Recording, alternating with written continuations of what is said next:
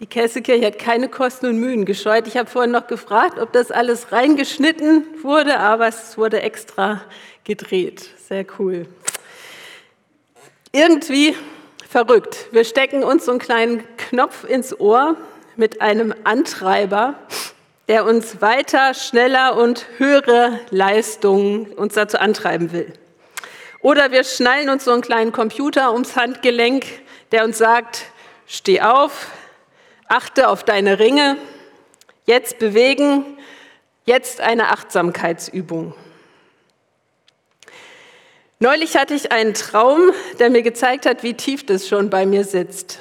Ich habe geträumt, dass ich morgens aufwache und es stand jemand an meinem Bett und hat mir so einen großen Ausdruck vor die Nase gehalten, auf, dem, auf der meine Schlafkurve zu sehen war. Und ich hatte schwarz auf weiß, ich habe zu wenige und ich habe zu kurze Tiefschlafphasen. Die Analyse, die ich dann noch von dem Fachmann in meinem Traum bekam, wenn ich tiefer schlafen würde, dann könnte ich noch effektiver arbeiten. Daraufhin habe ich beschlossen, mich in das Thema tiefer Schlafen einzuarbeiten und eine Predigt darüber zu halten. Nicht. Auch wenn es um tiefer geht, es geht heute nicht um tiefer Schlafen und um die Frage, wie wir effektiver funktionieren können. Wenn ich euch schon so von einem Traum von mir erzähle, so selbst offenbarend, dann wird euch vermutlich nicht das Geständnis wundern, dass ich höchst anfällig bin für höher, schneller, weiter. In meinem Bücherregal finden sich Bücher mit dem Titel Getting Things Done, die sieben Wege der Effektivität. Und in meinen YouTube-Listen sind Videos mit Titeln wie Outlook, endlich Zero Postfach. Vermutlich bin ich ein Opfer der Selbstoptimierungsindustrie. Das Tragische dabei ist, Selbstoptimierung ist eine Falle, weil das zufriedenstellende Ziel nie erreicht wird. Selbst wenn ich eine Zero-Inbox habe in meinem Mail-Postfach, äh, wenn ich das schaffe und Mails schneller beantworte, dann ist das Vertragte, es kommen immer schneller und immer mehr in einem höheren Tempo Mails nach. Und das fühlt sich so ein bisschen an wie auf diesem Spielgerät. Vielleicht kennt ihr das noch. Ich habe da eine Horror-Urerfahrung auf dem Spielplatz bei meiner Oma gehabt. Ich kannte dieses Gerät nicht und als ich mich draufgestellt habe und es immer schneller wurde, bin ich in Panik geraten und habe immer schneller getreten, bin immer schneller hinterhergelaufen und irgendwann habe ich den Halt verloren und bin äh, ganz fies auf die Nase geflogen. Es geht heute also darum, einen Gegenakzent zu diesen Antreibern im Ohr oder auch in unserem eigenen Kopf zu setzen. Und das sage ich noch als Vorwort. Es geht um einen Gegenakzent, es geht um ein gutes Gegengewicht. Denn schneller, höher, weiter ist nicht nur schlecht. Es kann Spaß machen, seine eigenen Rekorde zu knacken. Es kann Glücksgefühle auslösen, wenn wir etwas erreichen, was, worauf wir lange hingearbeitet haben. Und das ist nicht nur schlecht. Wir Menschen sind auf Entwicklung hin angelegt. Wenn es uns nicht so reizen würde, endlich auf zwei Beinen zu stehen, dann würden wir im Krabbelmodus bleiben. Und wenn wir uns nicht von Problemen herausfordern lassen würden, würden wir nie etwas Neues erfinden. Wachstum und Bewegung steckt in uns drin. Wenn ich heute einen Gegenakzent setze, dann mit der Frage, von wem oder von was lasse ich mich antreiben? Und in welche Richtung lasse ich mich treiben, schieben oder ziehen? Und deshalb habe ich meiner Predigt den Titel gegeben, Tiefer wachsen, auf die Richtung kommt es an.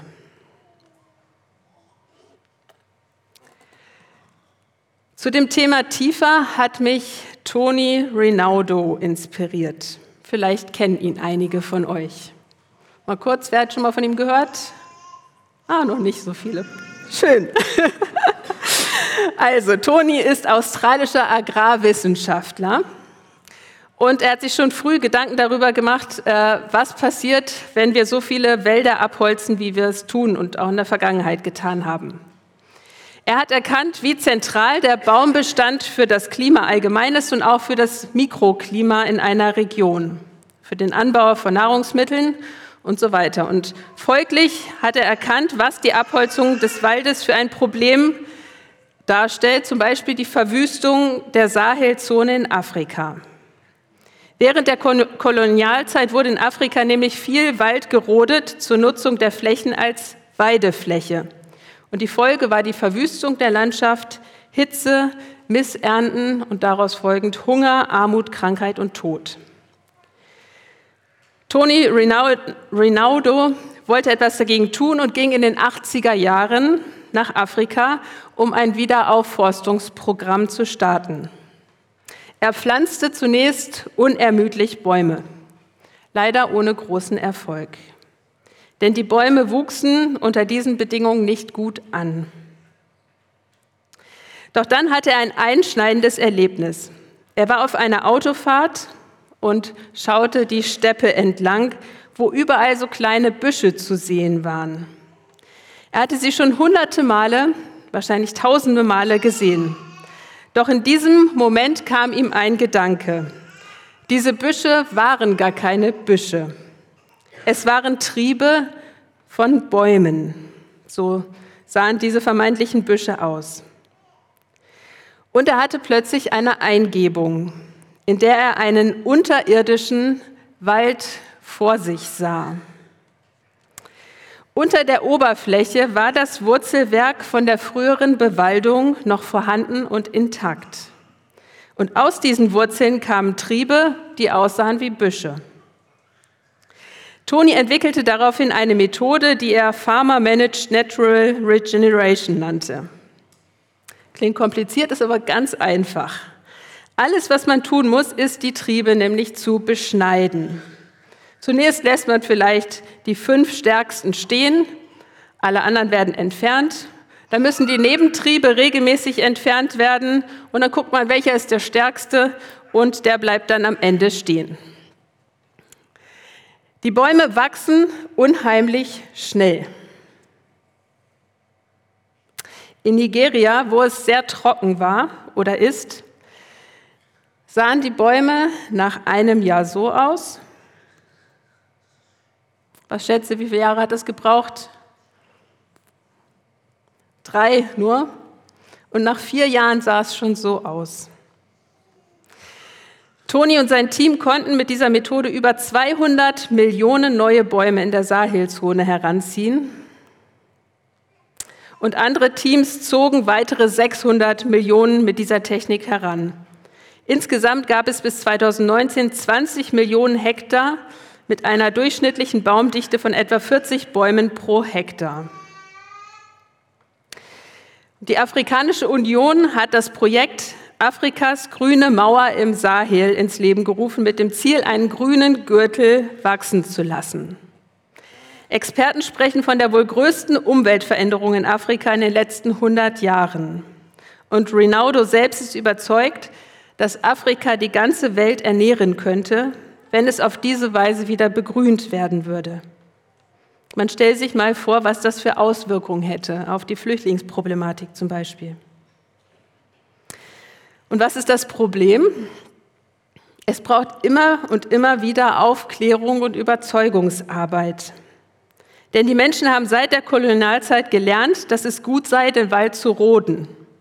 Und sie glauben daran, dass eine regelmäßige Brandrodung den Boden fruchtbarer macht, was nicht stimmt. Und zudem sind die Triebe oft die einzige Nahrung für die Tiere. Und aufgrund der Armut wird alles brauchbare Holz gefällt und als Brennholz verkauft.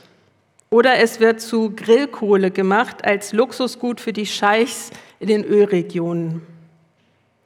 Das zu sehen tut weh, wenn es eigentlich so einfach ist. Bis heute reist Toni Rinaldo nach Afrika und schult Menschen, klärt auf und motiviert mit einer unheimlichen Geduld und Freude und Liebe. Man sieht ihm äh, die Lachfalten in seinem Gesicht an. Und dafür hat er den alternativen Nobelpreis bekommen. Für mich ist dieses Bild des unterirdischen Waldes zu einer geistlichen Inspiration geworden. So einen unterirdischen Wald wünsche ich mir für mein geistliches Leben und für unsere Kirche. Das Wurzelwerk ist der Schatz dieser Landstriche in Afrika. Auch wenn er schon so lange unter der Erde liegt und die Triebe immer wieder verbrannt und abgefressen wurden, es ist unheimlich widerstandsfähig und setzt immer wieder neue Triebe frei. Das lässt mich ahnen, auf das Wurzelwerk kommt es an. Und in der Frage der Wachstumsrichtung stelle ich deshalb die These auf, erst in die Tiefe wachsen, bevor es in die Höhe geht. Es kann nur etwas in die Höhe nach oben wachsen, wenn es ein gesundes und starkes Wurzelwerk gibt. Und tatsächlich ist es so, dass bei der Mehrzahl der Bäume das Wurzelwerk genauso groß oder noch größer ist als die Baumkrone. Es gibt auch andere, die sogenannten Flachwurzler. Sie haben den Vorteil, dass sie schnell Regen an der Bodenoberfläche abfangen können. Allerdings können sie die Feuchtigkeit nicht so gut speichern und sind anfälliger an Dürrezeiten. Und weil sie nicht so fest im Boden verankert sind, sind es die ersten Bäume, die bei einem Sturm umkippen.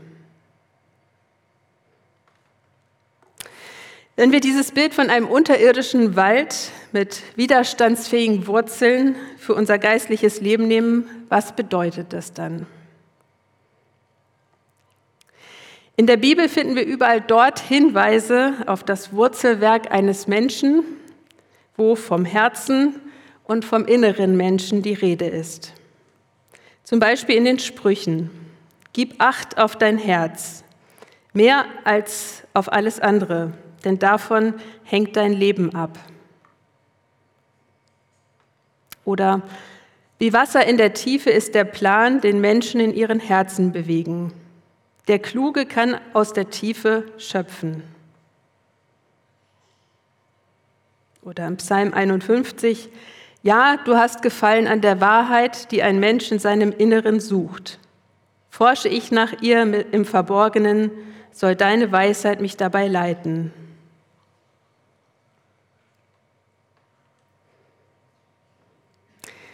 Und schließlich ist natürlich Psalm 1 zentral, wenn es um den Vergleich eines Menschen mit einem Baum geht.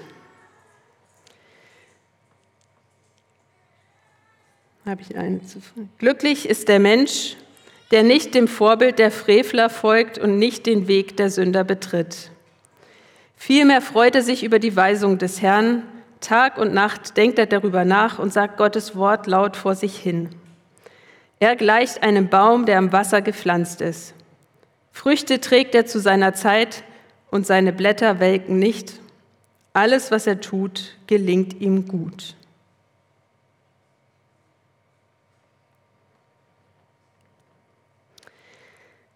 Wie ein Baum, der mit seinen Wurzeln genug Wasser bekommt, ist ein Mensch, der über der Weisung des Herrn brütet und sich daran freut. Tag und Nacht denkt er darüber nach und sagt Gottes Wort laut vor sich hin. In Klammern bemerkt, mit Gottes Wort ist hier in Psalm 1 die Tora gemeint, also wirklich das geschriebene Wort Gottes mit seinen Geboten. Jesus als das lebendige Wort Gottes nimmt dieses Bild auf, wenn er sagt, Wer mit mir verbunden bleibt, so wie ich mit ihm, bringt reiche Frucht, denn ohne mich könnt ihr nichts tun, nichts erreichen. Es geht also nicht nur um das Lesen in einem Buch, es geht um die Beziehung, die Verbindung zu Jesus, auf die das Buch hinweist. Klammer zu. Der Dichter dieser Worte aus Psalm 1 hat erlebt, dass er sich durch Gottes Wort lebendig fühlt, dass Gottes Wort ihn versorgt, dass Gottes Wort ihm Richtung für sein Leben gibt. Und deshalb hält er sich daran fest. Er streckt seine Wurzeln dahin aus, wo das für ihn lebensnotwendige ist, das Wasser. Und krallt sich da so richtig in den Boden rein.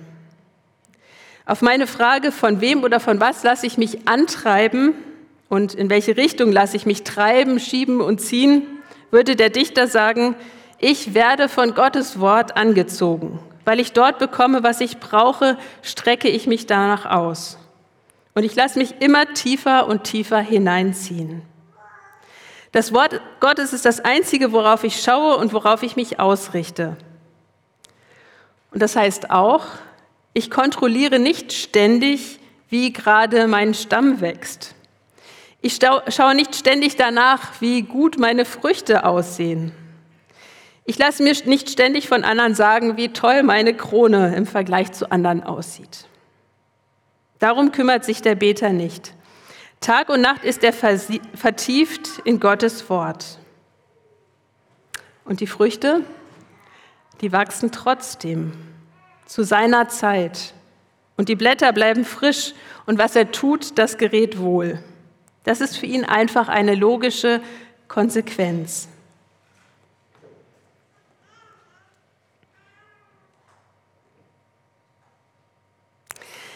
Die Erfahrung, die der Beter hier macht, klingt für mich sehr faszinierend. So fest verwurzelt zu sein, eine klare Richtung und Ausrichtung zu haben und dann natürlich das Gefühl, sich lebendig zu fühlen, Energie zu haben. All das gründet in einem sehr tiefgründigen Lebensstil. Tag und Nacht sind der Beter über das Wort Gottes nach. Wir können jetzt spitzfindig überlegen, wie das aussieht, ob er jetzt wirklich Tag und Nacht die ganze Zeit über seiner Torah-Rolle saß ähm, oder sich Bibelverse irgendwo festgemacht hat am Körper.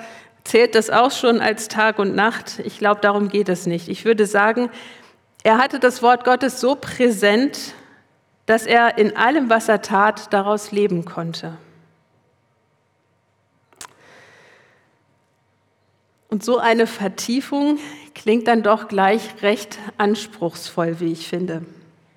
Da ist schnell die Frage, wie alltagstauglich ist das wirklich? Ich möchte mit uns überlegen, welche Gründe dazu führen, dass das für uns vielleicht etwas eine zu große Challenge ist, warum uns das schwerfällt, uns so in das Wort Gottes zu vertiefen. Zwei Gedanken sind mir besonders wichtig. Warum kann ich nicht Gottes Wort Tag und Nacht nachsinnen? Weil ich so viel zu tun habe. Ich muss so viel wahrnehmen. Ich muss so viel bedenken. Und damit sind wir bei einem Knackpunkt bei diesem Thema. Wir haben ein Problem mit unserer Aufmerksamkeit. Deshalb können wir uns nicht vertiefen. Unsere Aufmerksamkeit reicht gar nicht so weit, dass wir viel mehr als ein bisschen an der Oberfläche kratzen könnten.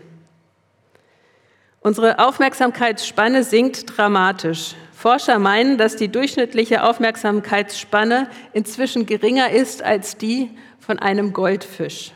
Das meinen sie ernst. Und das ist kein Wunder, denn wir leben in einer Welt, die so konzipiert ist. Es ist eine Welt, in der wir durch Ablenkung von der Ablenkung abgelenkt werden. Jedes Mal, wenn wir unser Handy in die Hand nehmen, geraten wir in ein Ökosystem von Unterbrechungstechnologien. Es tobt ein Kampf um unsere Aufmerksamkeit, denn damit verdienen andere ihr Geld. Der Wirtschaftsjournalist Nicolas Carr beschreibt es in seinem Buch Surfen im Seichten so. Das Netz scheint meine Fähigkeit zur Konzentration und Kontemplation zu demontieren. Ob ich nun online bin oder nicht, mein Verstand erwartet jetzt, dass ich Informationen so aufnehme, wie das Netz sie verteilt, in einem sich schnell bewegenden Strom von Partikeln. Früher war ich ein Taucher im Meer der Wörter. Jetzt sause ich an der Oberfläche entlang wie ein Typ auf einem Jetski. Das ist Sean Parker. Er war der erste Präsident von Facebook und bezeichnet sich mittlerweile als Social-Media-Verweigerer aus Gewissensgründen.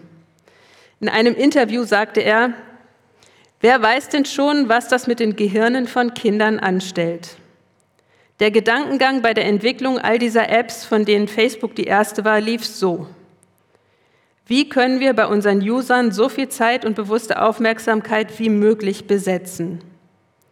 Und das bedeutet, dass wir den Leuten ab und zu einen kleinen Dopaminschub geben müssen, weil jemand ein Foto oder einen Beitrag geliked und kommentiert hat oder was auch immer. Und dass wir jeden dazu bringen, mehr Inhalte beizusteuern. Das bringt dann wieder mehr Likes und Kommentare. Es ist eine Endlosschleife sozialer Bestätigung und Feedbacks. Genau das, was ein Hacker wie ich sich ausdenken würde. Denn so kann man eine Schwachstelle in der menschlichen Psyche ausnutzen. Das Design und die Funktionen von unseren Lieblings-Apps wird von den gleichen Psychologen entwickelt, die auch Spielautomaten entwickeln.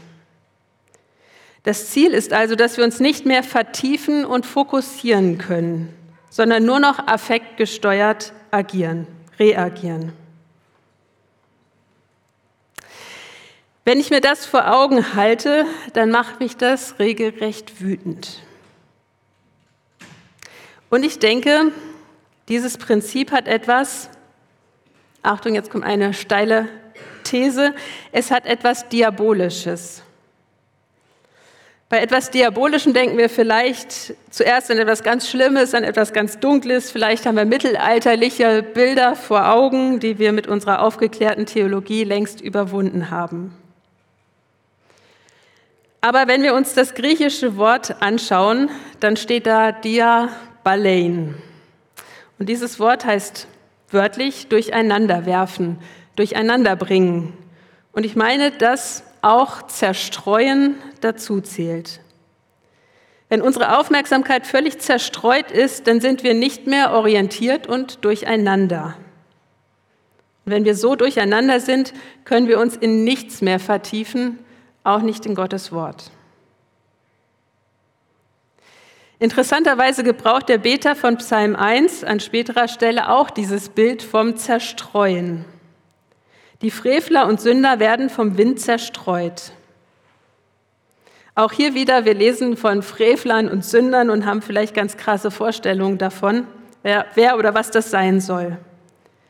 Tatsächlich sind das aber einfach die Menschen, die sich von Gott abwenden und sich nicht in seinen Willen vertiefen.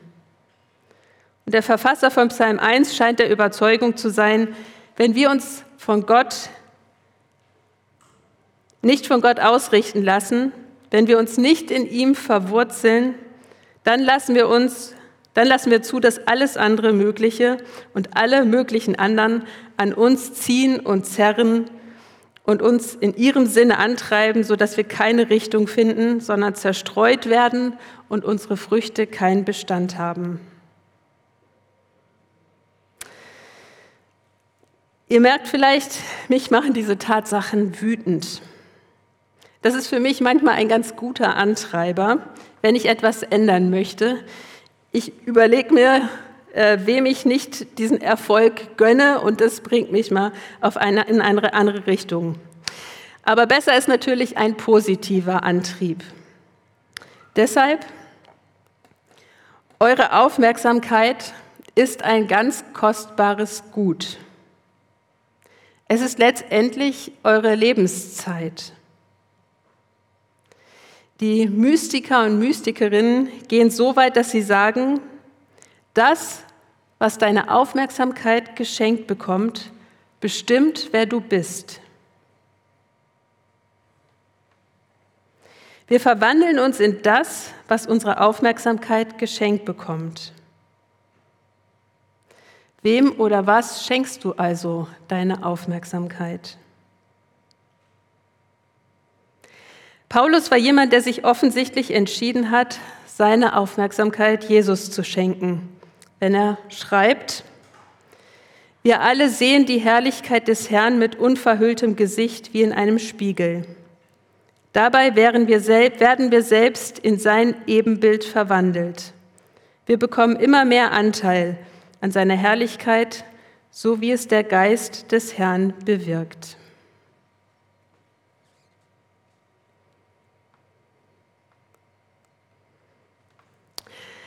Das Zweite, warum es uns vermutlich so schwer fällt, uns zu vertiefen, ist, dass wir immer nach dem Ertrag schielen. Wie dick ist der Stamm schon? Welche Früchte kommen da oben raus? Wie breit ist die Krone? Das ist unsere schneller, höher, weiter Logik. Denn wir leben in einer Welt, in der schneller, höher, weiter belohnt wird mit vielen Likes, die uns wiederum mit vielen kleinen Dopaminschüben versorgen. Und natürlich gilt das nicht nur für Social Media, sondern auch für jede andere Form sozialer Anerkennung. Was aber passiert, wenn wir so mit den Ergebnissen und den Früchten beschäftigt sind, dass wir hin und her gerissen sind und zu wenig in die Tiefe gehen? Womöglich werden wir dann zu Flachwurzlern, die schnell ein bisschen Regen aufsaugen und in den Stamm pumpen. Und das kann oberflächlich auch ganz schön und gesund aussehen. Wir können sicherlich eine ganze Weile Tiefe vorspielen. Aber bei der nächsten Trockenphase sind unsere Reserven schnell erschöpft. Und beim ersten bisschen Lüftchen knicken wir ein. Der Beter von Psalm 1 ist nicht so sehr mit dem Ergebnis an der Oberfläche beschäftigt. Die Früchte kommen einfach. Und unsere Aufgabe scheint es nicht zu sein, uns um die Früchte zu kümmern, sondern um das Wurzelwerk. Das heißt nicht, dass wir einfach nur beten und Bibel lesen und nichts tun. Ein kontemplatives Leben und nichts anderes ist ein Leben, das in die Tiefe wächst, schließt kein aktives Leben aus. Das Gegenteil von einem kontemplativen Leben ist nicht das aktive Leben, sondern das reaktive, reagierende Leben. Das wiederhole ich nochmal, weil es ein bisschen kompliziert, aber wichtig ist. Ein kontemplatives Leben schließt kein aktives Leben aus. Das Gegenteil von einem kontemplativen Leben ist nicht das aktive Leben, sondern das reaktive, reagierende Leben. Wenn wir also nur ständig im Außen sind und auf das reagieren, was andere von uns wollen. Ein kontemplatives Leben kann sehr wohl aktiv Früchte bringen. Sie fließen aus ihm heraus. Und nur am Rande bemerkt, die Früchte, die da wachsen, die Früchte des Geistes, die uns versprochen sind, sind nicht Reichtum, Schönheit und Anerkennung oder was wir sonst in unserer schneller, höher, weiter Welt als Erfolg ansehen. Es geht um die Veränderung und um das Wachstum unserer Persönlichkeit. Geduld, Güte, Gerechtigkeit, Liebe, Treue, Freundlichkeit, Besonnenheit, und Selbstbeherrschung werden da wachsen. Alles andere folgt daraus.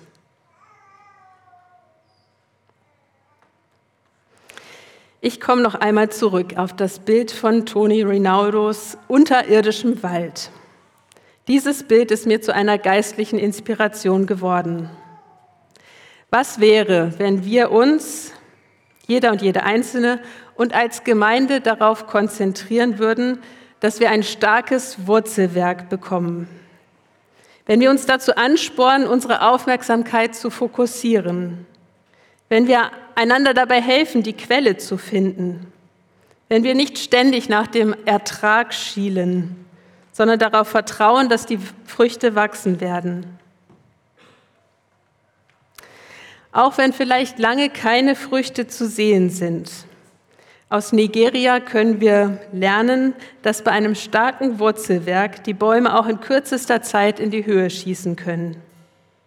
Was wäre, wenn aus einer Vertiefung in das Wort Gottes und aus einer Begegnung mit Jesus, dem lebendigen Wort, ein gutes Wurzelwerk und ein grüner Gürtel der Hoffnung entstehen würde?